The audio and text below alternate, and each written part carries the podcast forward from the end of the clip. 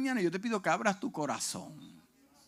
Abras tu corazón para que recibas lo que Dios tiene para tu vida. Yo quiero que vayas conmigo al libro de Hebreos. Libro de Hebreos capítulo 11, versículo 1 al 3. ¿Y por qué de la fe? ¿Por qué la fe? Porque la fe, la fe tiene la capacidad de producir cosas que tú estás buscando y te estás fatigando. Escuche bien. La fe es capaz de producir ciertas cosas, unas consecuencias que pueden llegar a tu vida. La gente de Dios se fatiga cuando no invierte la fe. ¿Me entendiste? Si yo puedo invertir fe, hay cosas que me van a alcanzar a mí. La fe tiene el poder para hacer eso. Semejante a la sabiduría, que si Dios te da sabiduría, usted tiene la capacidad, tendrá la capacidad de tomar buenas decisiones, ser juicioso. A consecuencia de eso te llegará la prosperidad a tu vida. La gente busca prosperidad para luego tener sabiduría. Pero ¿por qué gastan todo? Gente billonaria se quedan más pelados que... Pero gente de fe que puede aplicar y dice, tú sabes que yo voy a, yo decido tener fe, lo que te va a arropar es la consecuencia y, y, tal vez lo que estás buscando por tu propia fuerza va a llegar por medio de la fe, ¿me entendiste? Y por eso este tema es tan especial porque Mire, que se te acabe todo, pero no pierdas la fe. Que se te acabe todo, pero no pierdas la fe. Dice la palabra del Señor y los santos dicen, es pues la fe la certeza de lo que se espera, la convicción de lo que no se ve. Por ella alcanzaron buen testimonio los antiguos. Por la fe comprendemos que el universo fue hecho por la palabra de Dios, de modo que lo que se ve fue hecho de lo que no se veía. ¿Cuántos todavía están invirtiendo su fe en algo que no han visto? ¿Cuántos llevan más de un año invirtiendo su fe en algo que todavía no han visto? ¿Cuánto llevan dos años, tres años, seis años? Llevo seis, ocho años llevo yo esperando algo que Dios me habló, pero mi fe está puesta en eso, es mi inversión. Amén. Padre, en esta hora te damos gracias por tu palabra. Tu palabra es poderosa, no necesita que le, añade, que le añadimos o le quitemos. Eh, tu, palabra es como espada de dos filos que penetra lo más profundo del corazón, discierne, arranca. Dios mío, en esta hora te pedimos que rema y luego se conecten para poder hablarle al pueblo, darle una palabra, una herramienta en esta mañana para que ellos puedan continuar en su jornada como hijos tuyos yendo de gloria en gloria, pareciéndose más a Jesús. Y la casa dice, puedes tomar asiento.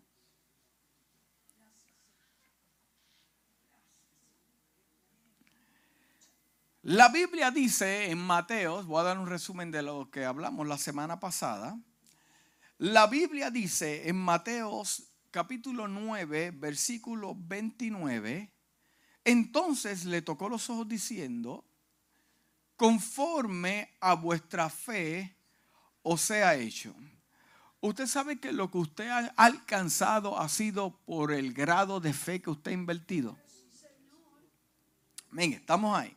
Entonces, la pregunta que hicimos la semana pasada es que, ¿qué usted espera que Dios haga con su vida? Si, déjeme decirle que si usted ha tomado la decisión de involucrar a Dios, esto no es una, no es una relación a corto plazo. Esto no es como un noviecito que si no te gustó como se peinó ese día, lo dejas. O el pastor que dijo algo y no te gustó, me voy para otra iglesia. La relación con Dios es una relación a largo plazo por la eternidad. Si usted tomó la decisión de estar en estos asuntos del Señor, eh, eh, eh, usted está en un grave problema. Porque esa decisión que usted hizo, eso fue un pacto de sangre. El pacto de sangre, ¿cuál fue? Por medio de Jesucristo. So, déjeme decirle que si usted piensa volver atrás o de alguna manera apartarse de Dios, usted va a tener más problemas que los que tenía antes. ¿Cuántos dicen amén? Entonces, si yo tomé una decisión decisiva, clara, de involucrar a Dios en mi vida, entonces mi relación con Dios necesita una sustancia. Y esa sustancia es la fe. Yo no puedo de ninguna manera decir o testificar o darle testimonio a mis hijos o a la iglesia si no puedo hablar e involucrar mi fe. Como cristiano usted necesita aplicar la fe. Pero como yo sé que tengo fe o no tengo fe, mira cómo hablas. Mira cómo habla. Yo no nací. ¿Para qué yo nací? ¿Para qué? Eh, eh, amado, eso fue algo que Dios me dio ahora. Una persona diciéndole a Dios, pero ¿para qué yo nací? ¿Para, para, para, qué? Mira cómo nuestra vida es. Mira, y, y, estará Dios envuelto. Pues ahí te puedo decir que necesitas fe. Porque si quieres involucrar a Dios en tu vida, tú tienes que tener fe. Una relación con Dios sin fe es, bastante complicada porque sin fe es imposible. ¿Estamos claros en ese punto? La fe es, es una ley. Tampoco es una opción. Y, yo me encuentro con, con, el vocabulario de ciertas personas diciendo, yo tengo fe, ¿qué va a pasar? Yo tengo fe, pero, pero, pero la fe la usan cuando ellos quieren. Pero, pero yo tengo que entender que la fe es una ley y el que, el que rompe la ley es el que siempre tiene problemas. A usted no lo busca la policía. Bueno, a mí no me ha buscado la policía a mi casa porque no he roto la ley. Pero una vez usted rompa la ley, usted va a tener problemas con quién? Con la ley. Así que la fe es una ley. Una ley, hablamos la semana pasada, que es una regla, una norma, un principio un precepto. La ley fue establecida, escuche bien, la fe fue establecida como una ley. En la fe no existen atajos, porque los atajos muchas veces son a mi manera. Ay, toqué como un nervio porque ya la música se fue, los aleluyas se fueron, las bombillas todavía están encendidas, estamos bien. La ley es respaldada por el gobierno o reino. La ley es respaldada por el gobierno. O sea, que si yo aplico mi fe, mi fe como es una ley, es respaldada por quién? Por el reino de Dios. Otro versículo importante, hablamos la semana pasada, que en Hebreo 11:6, que sin fe es imposible agradar a Dios. Mira, amado, amado, usted puede estar obedeciendo los diez mandamientos. Usted puede estar dando sus ofrendas y sus diezmos, pero si no es una persona de fe, estás en desobediencia. ¿Por qué? Hablamos la semana pasada un punto muy especial, que si usted no tiene fe, usted no tiene una expectativa de algo que va a ocurrir ¿Por qué la gente eh, eh, eh, no se compromete en las iglesias? Porque, porque si no tiene una expectativa, no tiene fe, no tiene expectativa, entonces usted no piensa que Dios no va a hacer nada en el lugar que Dios te plantó. O sea que el que no tiene una expectativa no espera nada.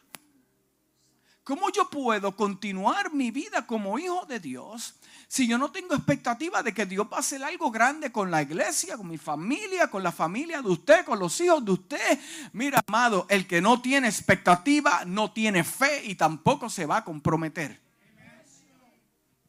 Una persona que no tiene expectativa, que no se compromete, Yo sé hacia dónde se dirige. Si nosotros no tenemos expectativa de que Dios hará algo, ¿cómo entonces lo vas a ver glorificándose, amado? ¿Cómo lo vas a ver glorificándose? Mayormente hablamos la semana pasada que los que tienen, eh, eh, los que son débiles en la fe tienden a ver las cosas a su manera y hablamos de Romanos 14.1 que dice, recibir al débil en la fe, pero no para contender sobre las opiniones, porque el que no tiene fe siempre trata de decir algo para justificar su acción. Pero el que tiene fe no tiene que hablar mucho porque lo habla por sus rodillas. Lo habla por sus rodillas. Pero el débil contiende, contiende, contiende.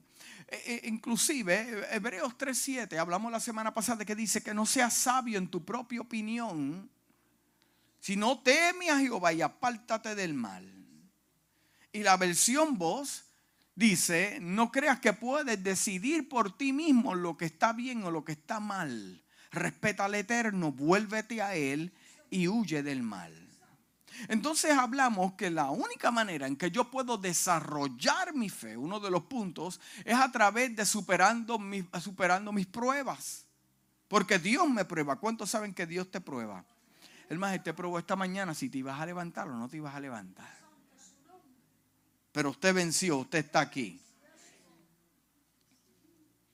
Santiago 1, 3, 4. Hermano, estoy tratando de ver qué manera puedo suavizar el mensaje porque viene un punto bastante controversial, pero para eso Dios nos llamó. Amén. En eh, eh, Santiago 1, 3, 4 dice, sabiendo que la prueba de vuestra fe produce qué? Paciencia. ¿Cuántos esposos tienen paciencia? Wow, se levantó las manos a la ligera. Hay otros que lo pensaron porque sabe que, que está, muy, está muy pegadito ahí. Y si dices algo, Si dices algo, te vas a traer tres Mira, gracias a Dios que las cámaras están apuntando para acá, porque no va a estar grabado. ¿Cuántas, cuántas, eh, eh, eh, déjame ver, cuántas esposas son pacientes? No. Déjeme hacer una pregunta. ¿Se acuerda cuando comenzó en su relación con su esposo y su esposa? ¿Se acuerda que al principio era tiempo de, de acomodarse, ¡pam! Mm, chocando todo el tiempo. O sea, no había una dinámica, ¿no? Era como... Eh, eh, eh, y, cuántos llevan más de 20 años de matrimonio aquí en la iglesia? Más de 20 años. ¡Wow! Hay mucho. Entonces tu paciencia se ha desarrollado, ¿verdad que sí?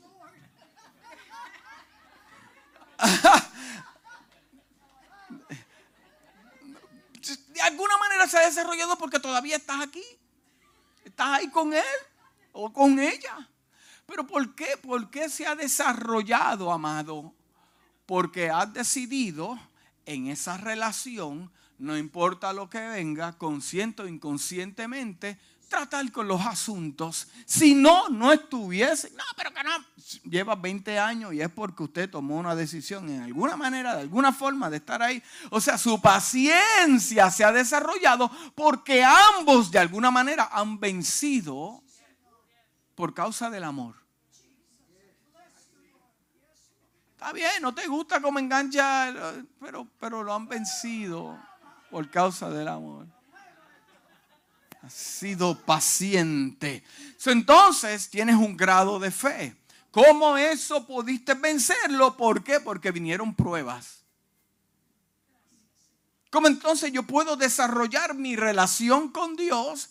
Porque van a venir pruebas. Y mientras vengan pruebas, yo pueda vencerlo. Ahí mi fe se crece y el mismo Dios que lo hizo ayer lo puede hacer hoy. Entonces yo necesito desarrollar paciencia. Y yo le dije que si usted no tiene paciencia, eh, la semana pasada, que tome un tiempo, váyase a un parque. Váyase a un parque, llévese un jugo, llévese y diga al Señor, yo necesito paciencia. Yo necesito paciencia.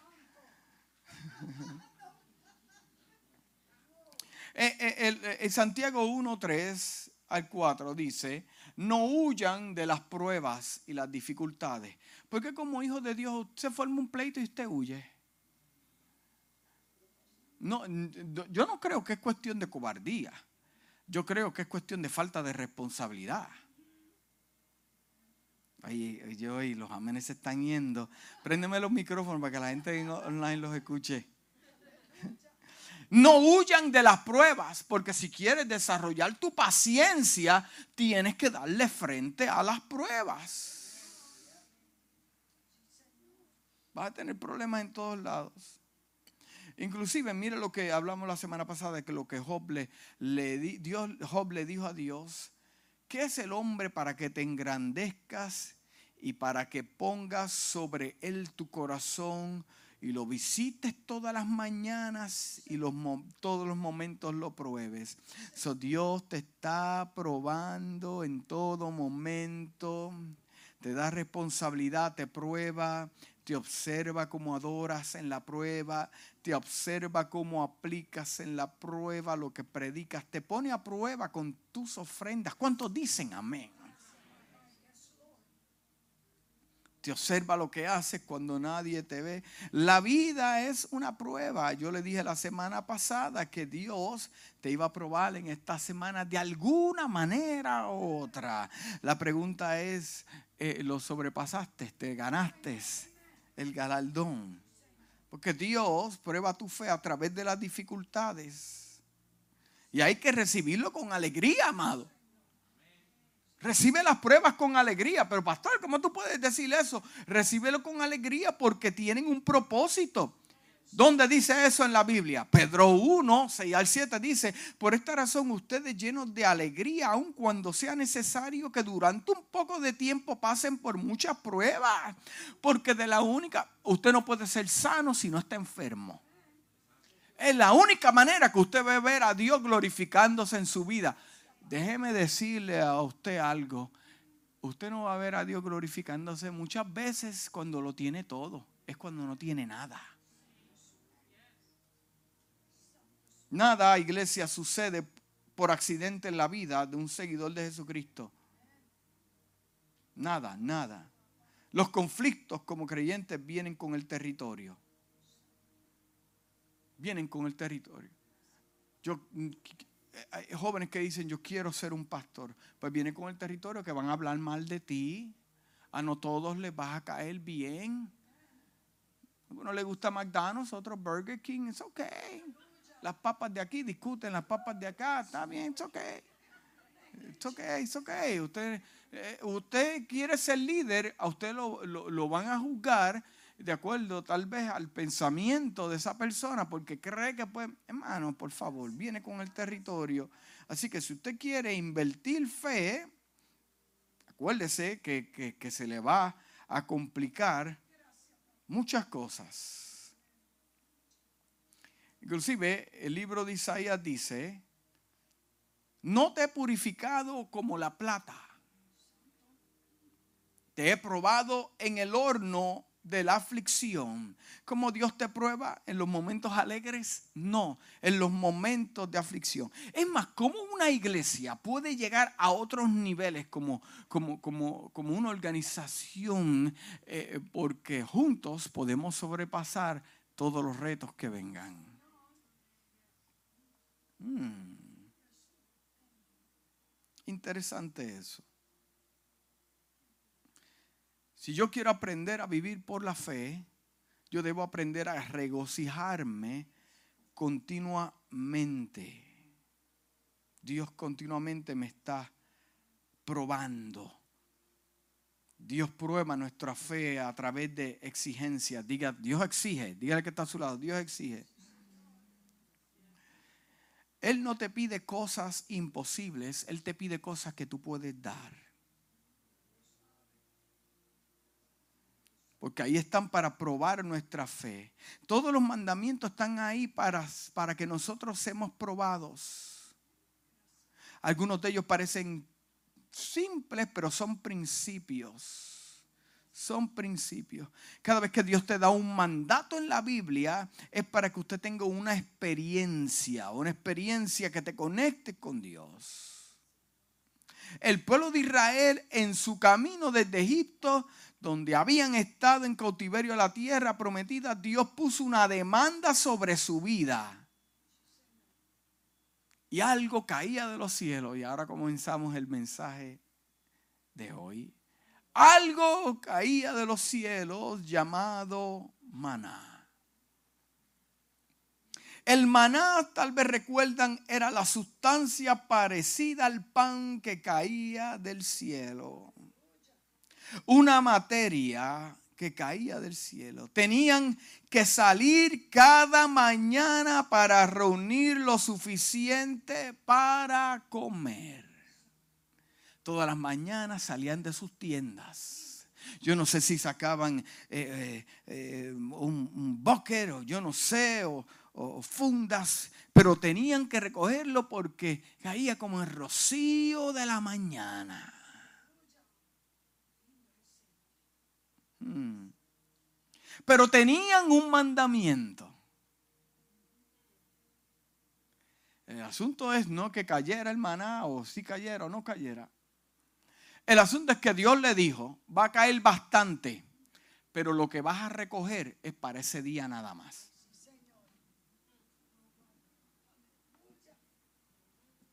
Yo no sé lo que usted está pensando, pero a mí la mente se me rompió en cantos tratando de descifrar esto, porque es interesante como Dios de tanta abundancia que puede dar, y si los cielos se están abriendo para casi un millón de personas para darle maná al cielo, ¿por qué le dice a cada persona que vas a recoger lo que vas a comer hoy? ¿Acaso Dios no sabe que ellos están en un desierto? Aquí en América y por causa de nuestra cultura comemos algunos hasta tres veces al día. Desayuno, bueno, más. Merienda, almuerzo, otra merienda y otras libras. Y después dice, ¿qué pasó? ¿Cómo que qué pasó? Oye, le preguntan a la esposa, ¿qué pasó? No me sirve la camisa, está a punto de despegar un botón se encuentran en un desierto, en una situación de transición, y Dios le dice, confórmate con lo de ese día. ¿Cómo esto puede ser posible? Si Dios lo puede dar a lo puede dar todo. Había unas instrucciones de los cielos. Hmm había unas razones que para el pueblo no le hacía sentido. Pero Dios sabía que lo que le había dado a cada familia era suficiente para ese día. No hay nada más especial que el día de hoy. Y yo estoy seguro que usted está aquí, usted tiene una provisión que Dios le dio. Pero si Dios le dijo, esto es lo que vas a recibir por este corto tiempo, no pelee con Dios. Usted está donde Dios lo colocó, ha recibido la porción que Dios pensó que era para usted, aunque esté en un desierto. No esperen el desierto recibirlo todo, esperen el desierto directrices de parte de Dios. Dios es tan bueno que hasta en el medio del desierto nos da provisión. Pero esa provisión tienes que aceptarlo con obediencia. ¿Cuántos dicen amén? Entonces la pregunta es, ¿solo suficiente para un día? ¿Y qué pasa si me enfermo? ¿Qué pasa si mis hijos se comen todo? ¿Qué pasa si tropiezo y golpeo, eh, eh, eh, me golpeo la cabeza en una roca, una serpiente me muerde? Hay, todo tipo que, puede pasar en ese día. O, viro el boker y se me acaba. Pero Dios le dijo, es para ese día. Eso es semejante a la fe porque la fe yo la tengo que guardar. ¿Usted sabe por qué hay gente tan fría? Y gente que ya no respetan las iglesias ni los altares porque perdieron su fe y como perdieron su fe están fríos y tibios espiritualmente, pero la Biblia en Apocalipsis me dice que los tibios Él los vomitará de su boca. ¿Cómo puede un cristiano llegar a, este tipo de, de, sentir, de no amar a Dios, de no tenerle respeto? Hay una razón, una y una, one only, perdieron su fe. No quisieron invertir en su fe.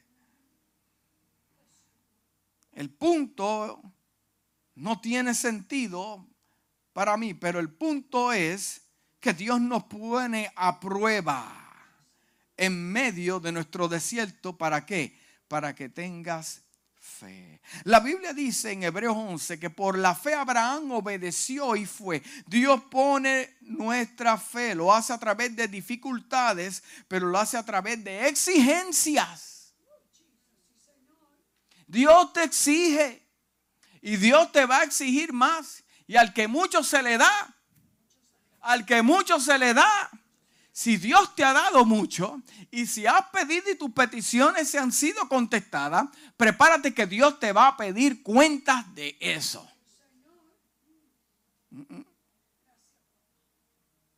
Exigencias. ¿Cuál es la lección para aprender? Si quiero aprender a vivir por fe, debo aprender a no solo regocijarme continuamente, tengo que aprender a obedecer inmediatamente. La gente no Mire, si Dios le dice a usted, brinca, la pregunta no es que usted le tiene que decir a Dios, ¿para dónde? Es cuán alto tengo que brincar. Porque ahí la gente cuestiona a Dios. Si Dios te dice brinca, usted no cuestiona a Dios, obedezca inmediatamente, dile que está a su lado, obedezca inmediatamente. Cuando Dios lo dice, usted lo hace. Abraham dijo, ok, vamos, salimos todos, hasta la gallina, los gallos, los perros y los gatos, nos fuimos todos. No cuestionó. La Biblia no relata que él cuestionó. Él simplemente salió. Lo entienda o no, usted lo hace. Ya sea que tenga sentido para usted o no, usted lo hace. Porque sé que Dios me ha pedido algo que Él sabe que yo puedo dar. Esa es la prueba de la fe. Cuando Dios te dice que lo hagas en la Biblia, entonces lo hace. Inclusive si Dios te pide algo que usted piensa que es un imposible, ya Él vio que era posible para ti. Por eso te llamó y te dijo esa asignación. Aquí es donde Dios te pone a prueba. ¿Qué tan rápido lo haces? Hmm. Esta es la pregunta. ¿Lo haces solo por, por conveniencia? O luchas con eso tal vez por un tiempo, tal vez un buen rato y luego hacerlo, o tal vez estás aprendiendo más y más a hacerlo instantáneamente o hacerlo sin cuestionar. Dios dice que primero pone a prueba nuestra fe a través de las dificultades y segundo, Dios pone a prueba tu fe por las demandas. Hay dos testimonios que tienen en su, en su bolsillo solamente 20 dólares. Y Dios le dice, dáselo a aquel hombre, pero Dios mío, esos son los últimos 20 dólares que tengo para comer. Y usted dice, pero dáselo a aquel que está allí. Y usted viene y se los da y dice, ahora qué voy a hacer. Y de momento recibe un texto por SEO, le enviaron 40 dólares de algo que usted no pensaba que estaba ahí. Dios pone primero su fe, diga fe, y segundo, demandas. Eh, eh, eh, mire, Dios pone a prueba su fe hasta con el dinero. Póngase el casco, ahora hay. Se puso el casco, vamos a despegar. Nadie dijo nada. El dinero es una de las mayores pruebas de fe en tu vida. Lo voy a repetir otra vez. El dinero es una de las mayores pruebas de fe en tu vida. Pocas personas entienden cómo Dios usa nuestras posesiones materiales como una prueba de carácter y una prueba de fe. Para muchas personas las finanzas son lo más importante que todo, las finanzas. No tienen idea de que Dios los está probando cuando se endeudan. Dios entiende que eh, hablamos que Dios es un inversionista y Dios cuando te da es porque tú lo estás invirtiendo en algo. Él no te va a dar si usted no invierte. Pero pastores que yo no tengo para dar. Entonces, como Dios puede probar tu fe, tú puedes, ser probada cuando no tengas nada y puedas dar. Mm, esto está cayendo fuerte. Él no va a seguir, es más, Dios no va a seguir depositando en tu vida si usted sigue cargando esas tarjetas de crédito. Cuando están pasando por problemas, cuando se les pide que den, todas las cosas tienen que ver con la fe. Es más, cuando la gente decide darle una ofrenda a Dios, eh, eh, por lo que Dios puso en su corazón, o deciden diezmar en la iglesia, amado, eso va amarrado juntamente con mi fe. No va con temor, va con fe y alegría. La Biblia en Lucas 16, 11 dice, por eso si ustedes no, no han sido honrados en el uso de las riquezas mundanas, ¿quién les confiará las verdaderas? Wow, solo dijo Jesús. Mire esto, pero esto, si ustedes no han sido honrados en el uso de las riquezas mundanas, ¿quién les confiará las verdaderas? Si yo no soy bien buen mayordomo de lo que Dios me ha dado a mí en la finanza, ¿cómo entonces Dios me puede dar a mí para yo encargarme de su reino?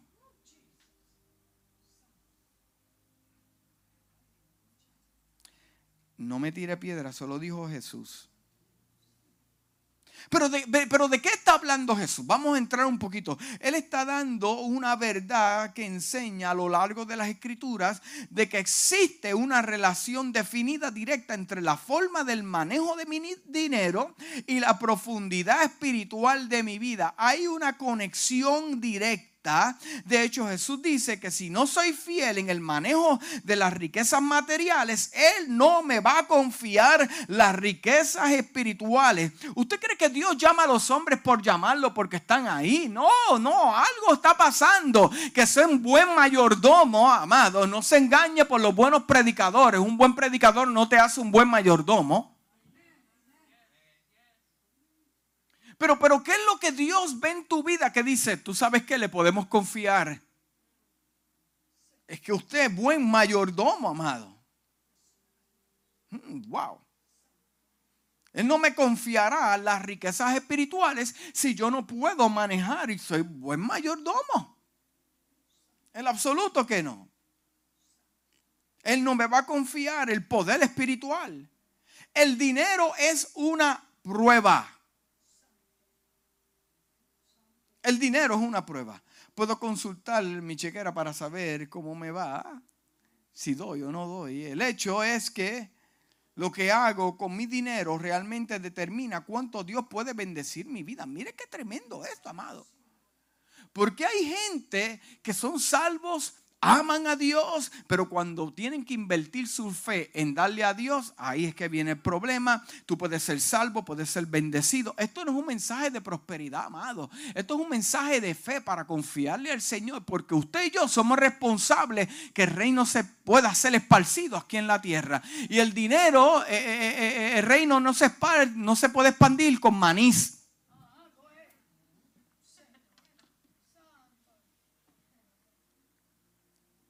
Esta iglesia se maneja con dinero. Amado, yo no pago, yo atributo con mi diezmo al diezmo de esta casa. Pero ahora mismo usted está sentado al lado de alguien que posiblemente está dándole, siendo probado en la fe, él está él está dándole al Señor, pero al mismo nivel te está dando un espacio para que usted venga a la iglesia y reciba del Señor y reciba palabra.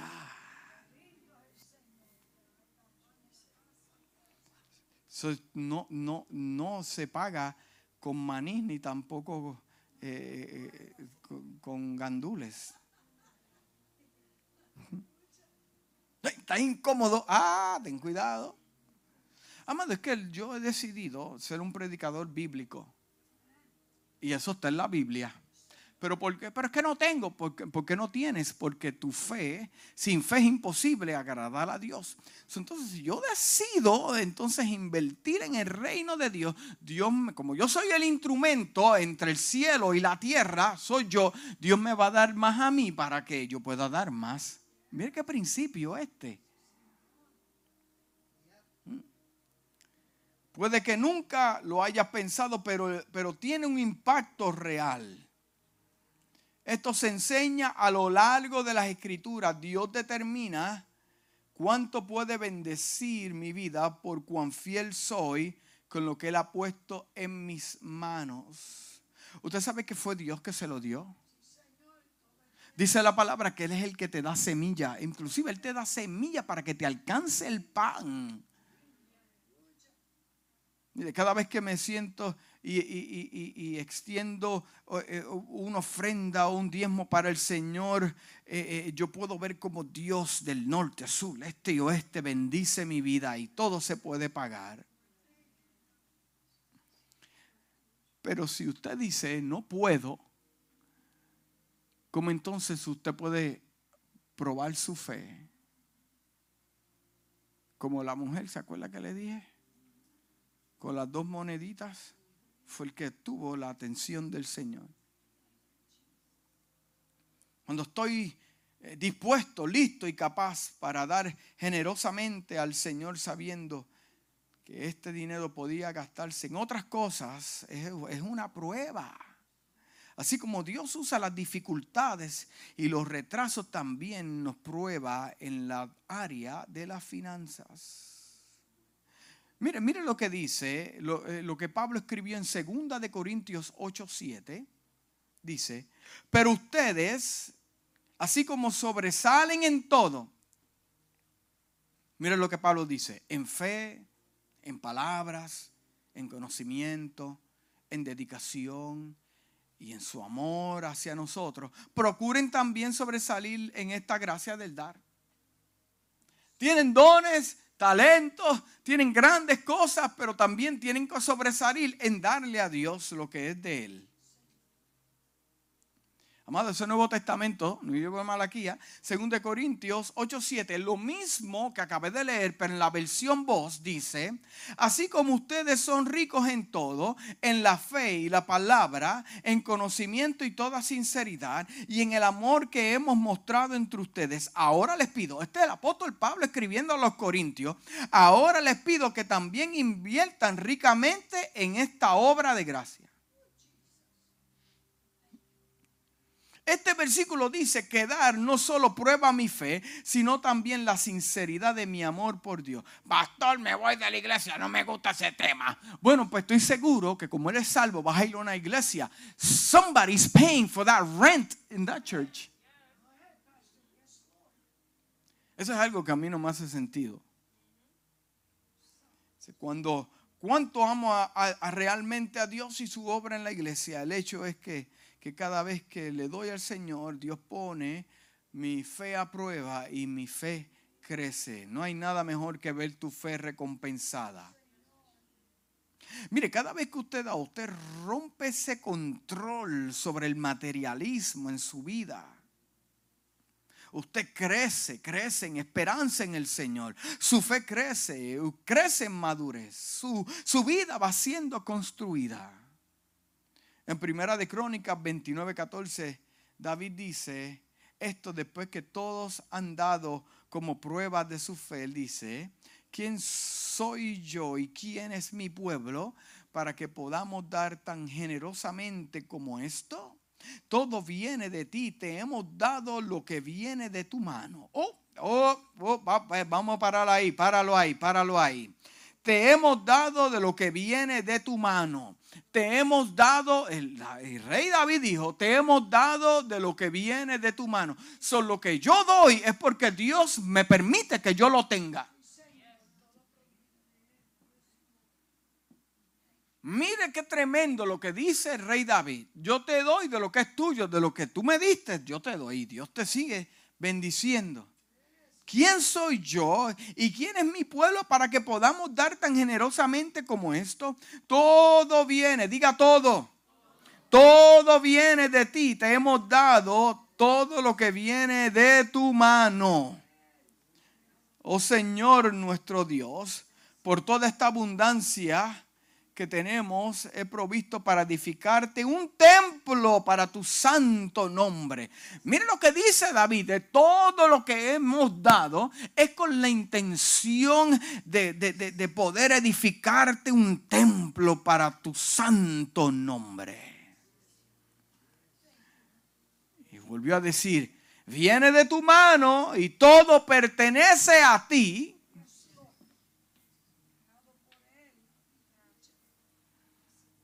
gente que ama a Dios, gente que vive para Dios, gente que sirve para Dios. Pero triste es ver cómo ellos ven de lejos como otros prosperan y ellos se quedan en pobreza en la tierra. Y no es que tu alma no, no, no, no, no pueda producir, no es que tú no tengas experiencias con Dios, pero Dios es un Dios que te quiere bendecir en todas las áreas. Y si Dios te quiere bendecir en todas las áreas, Él tiene que poner tu vida a prueba en todas las áreas. ¿Estamos? En otras palabras, todo es de Dios en primer lugar. Hmm. Porque Dios te prueba el corazón y te ve a ver si tienes integridad. Todas estas cosas os he dado de buena gana con intención honesta y ahora veo con alegría a tu pueblo que está aquí, que te lo ha dado todo, dice David.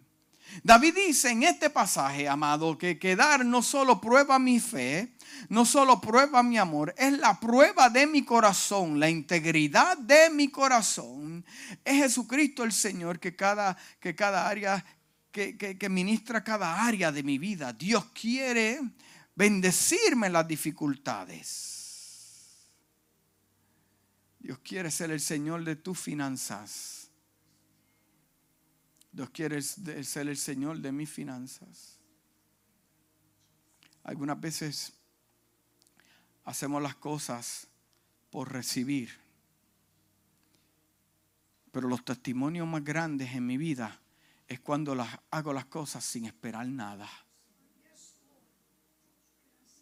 Y cuando uno hace las cosas para Dios sin esperar nada, Dios ve la intención de tu corazón y te va a dar más de lo que tú esperabas. Usted puso un número. Dice, si este número llega, voy a estar bien. Usted se conforma con ese número, se lo dan. Pero si usted deja un cheque en blanco y tú le dices a Dios, Dios, este cheque tú me vas a bendecir y yo voy a hacer lo que me corresponde, yo no voy a poner número, no voy a poner nada, y tú me vas a bendecir, usted se va a sorprender como Dios le va a dar más de lo que usted pensaba. Amado, yo no estoy aquí para venderle un cuento de hada e entretenerlo aquí por 45 minutos. Yo te estoy diciendo que hay muchos que tienen fe para, para, para, para, caminar sobre las aguas, pero cuando es fe para darle al Señor, ahí se complica el asunto. So, mi fe no está limitada, mi fe tiene que ser amplia en todo. Dile que está a su lado, Dios quiere ser el Señor de tu finanza.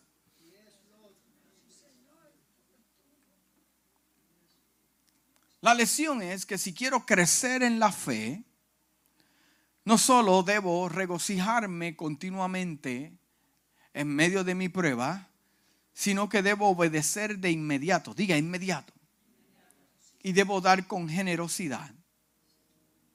Esta es la tercera forma en que Dios prueba mi fe.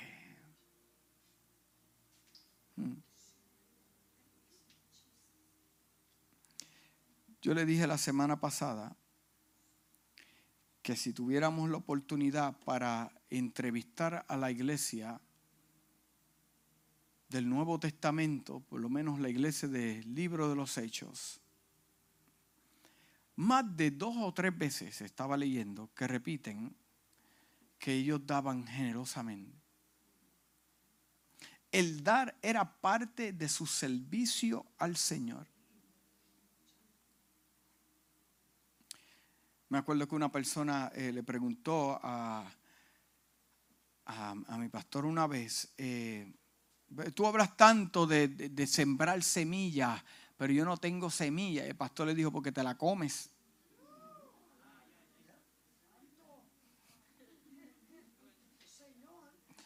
Yo dije, wow, esta, esta cita no es conmigo, yo, yo me voy para... ¿Por qué es que yo no tengo para sembrar en el Señor? Porque te comes la semilla. Pero si siembras, entonces podrás cosechar, amado. Hablaba con una persona, no me acuerdo quién era, estábamos hablando por teléfono y la, persona me dijo, mire, vine al Señor, pero no me gusta lo que veo. Yo le dije, bueno, tú tienes que esperar que esa cosecha se muera. Porque es lo que llevas sembrando toda tu vida en un día. No vas a poder cambiar lo que en 15 años nunca has hecho, amado. Esto es, dos más dos son qué? Eh, lógico. Si la Biblia a mí me dice que el dar es poderoso, pues entonces yo le voy a hacer caso, no a lo que dice el pastor, no, a lo que dice la Biblia, y yo voy a ser bendecido. Si no, no se pase entonces quejándose con Dios, porque ya Dios te dio en la Biblia lo que tú tienes que hacer para poder expandirte. Dice la Biblia que ellos dieron generosamente.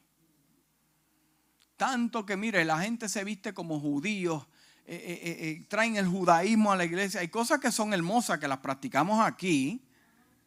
Las practicamos aquí, estamos, estamos bien. Pero hay otros que lo llevan a los extremos. Pero cuando tú le dices que es parte de la cultura judía, dar también, ah, a mí no me gustó eso. Ah, pues quítate el talí, quítate. Eh, eh. porque desde pequeño le enseñan esto a sus hijos. Porque es parte de su cultura. Y por eso es que son tan bendecidos. Entonces, ¿por qué el pueblo de Dios que vive en el pacto de la gracia, por qué entonces muchos de nosotros vivimos en pobreza. ¿Quieres aprender de la cultura judía? Pues aprende que yo estaba viendo un rabino los otros días y él dijo, estamos viviendo en tiempos difíciles. A mí, este tipo no es cristiano, este hombre no es cristiano. Y él, ¿sabe lo que dijo? Estamos viviendo, porque, porque ellos son pues por las obras. Pero hay un principio y en eso, hermano, en eso yo se la doy. El hombre dijo lo siguiente. Estamos viviendo en tiempos difíciles. Ahora es tiempo de comenzar a dar.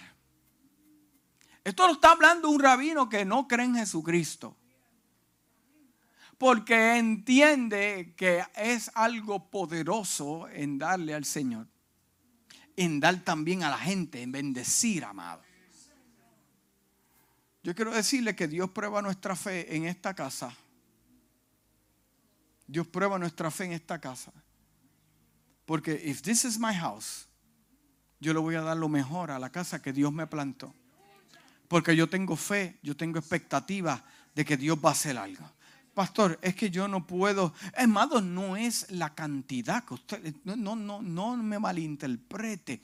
No es la cantidad. Es que usted cumpla con su deber. Que si son 10, son 10. No sé. O eso es algo entre usted y Dios allá. Yo lo que le estoy diciendo que no importa la cantidad que sea, usted cumpla con invertir en su fe, en darle al Señor, porque es nuestra responsabilidad. Dios va a hacer lo imposible en la iglesia lo posible lo hacemos nosotros. ¿No estamos entendiendo?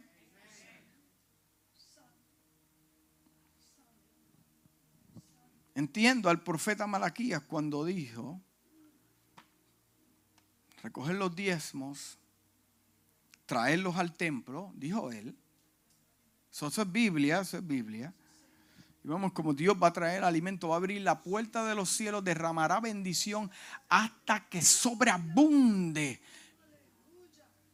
Y los problemas que enfrentó el profeta era que ya habían perdido la costumbre, habían perdido su fe.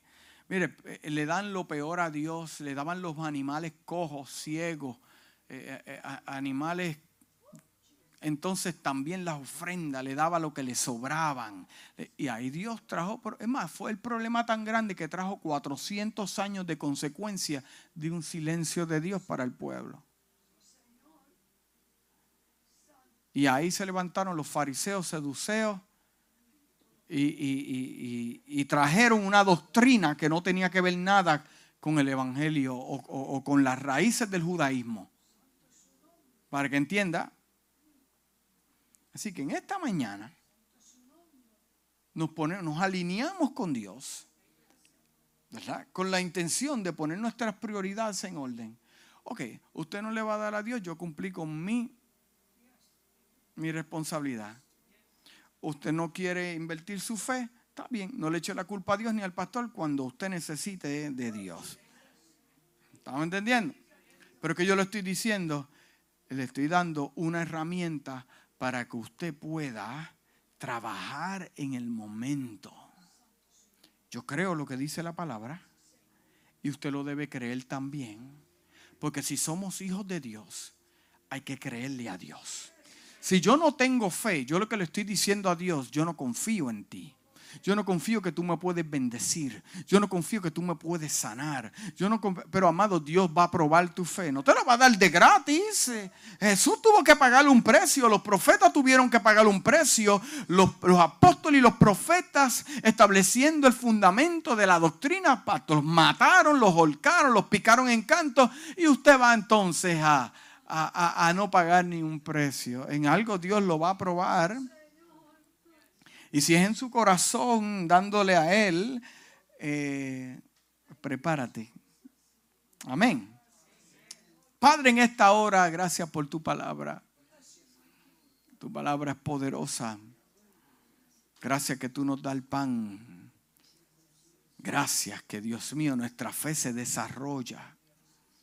Gracias que llegamos aquí, Dios mío, a recibir directrices de tuya, de los cielos no inclinándonos a, un mensaje de prosperidad. No, no, no. Es un mensaje de fe y obediencia a lo que dice tu palabra. Gracias, Dios mío, porque tú has sido fiel y verdadero. Padre amado, yo te pido a cada persona que tiene un conflicto, Dios mío, en ser obediente, en ser paciente, en desarrollar sus capacidades como tu hijo. Personas que tienen problemas, dificultades en darte a ti, Padre amado, que seas revelado en el nombre de Jesús. Que puedan recibir esta revelación que tú nos pruebas a través de la fe en todas las áreas de nuestra vida porque al final vamos a estar mejor. Al final vamos a estar mejor. ¿Cuántos dicen amén? Si Dios te habló en esta mañana, da un gloria a Dios.